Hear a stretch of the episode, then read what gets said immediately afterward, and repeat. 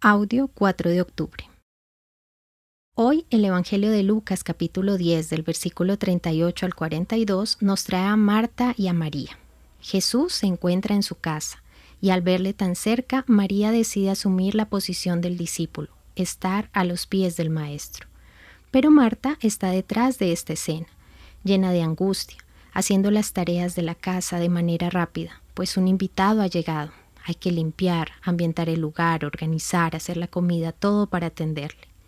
Y en medio de esta tensión propia de recibir a alguien especial en casa por primera vez, identificamos dos actitudes.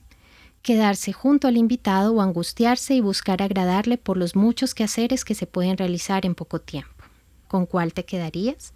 Pero mientras respondes esta pregunta, Marta no resiste más y casi que podríamos decir que le reclama a Jesús por la actitud de su hermana pero como siempre Jesús responde de una manera muy particular ante el reclamo. Marta, Marta, te preocupas y te inquietas por muchas cosas.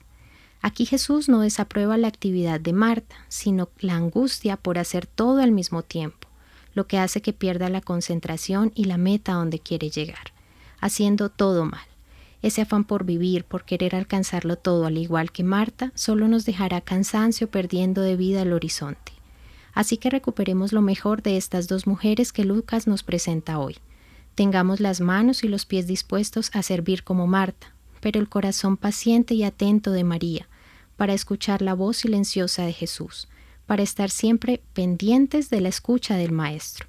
Habrá en nuestra vida cosas urgentes por atender, pero reflexionemos a la luz de la palabra cuáles de ellas son verdaderamente necesarias.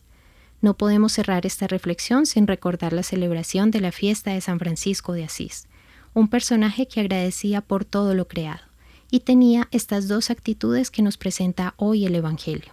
Así que más que nunca se hace necesario que trabajemos por la creación, sin excluir a ninguna criatura porque Dios está en todos y siempre será necesaria y urgente la misión de ser la voz de quienes no tienen voz. De ahí la importancia de la protección animal y el bienestar de estos seres sintientes maravillosos que desafortunadamente se encuentran expuestos al maltrato. De ahí la importancia de la protección animal y el bienestar de estos seres sintientes maravillosos que desafortunadamente se encuentran expuestos al maltrato. Felicitamos entonces a los integrantes de la comunidad franciscana hoy en su día.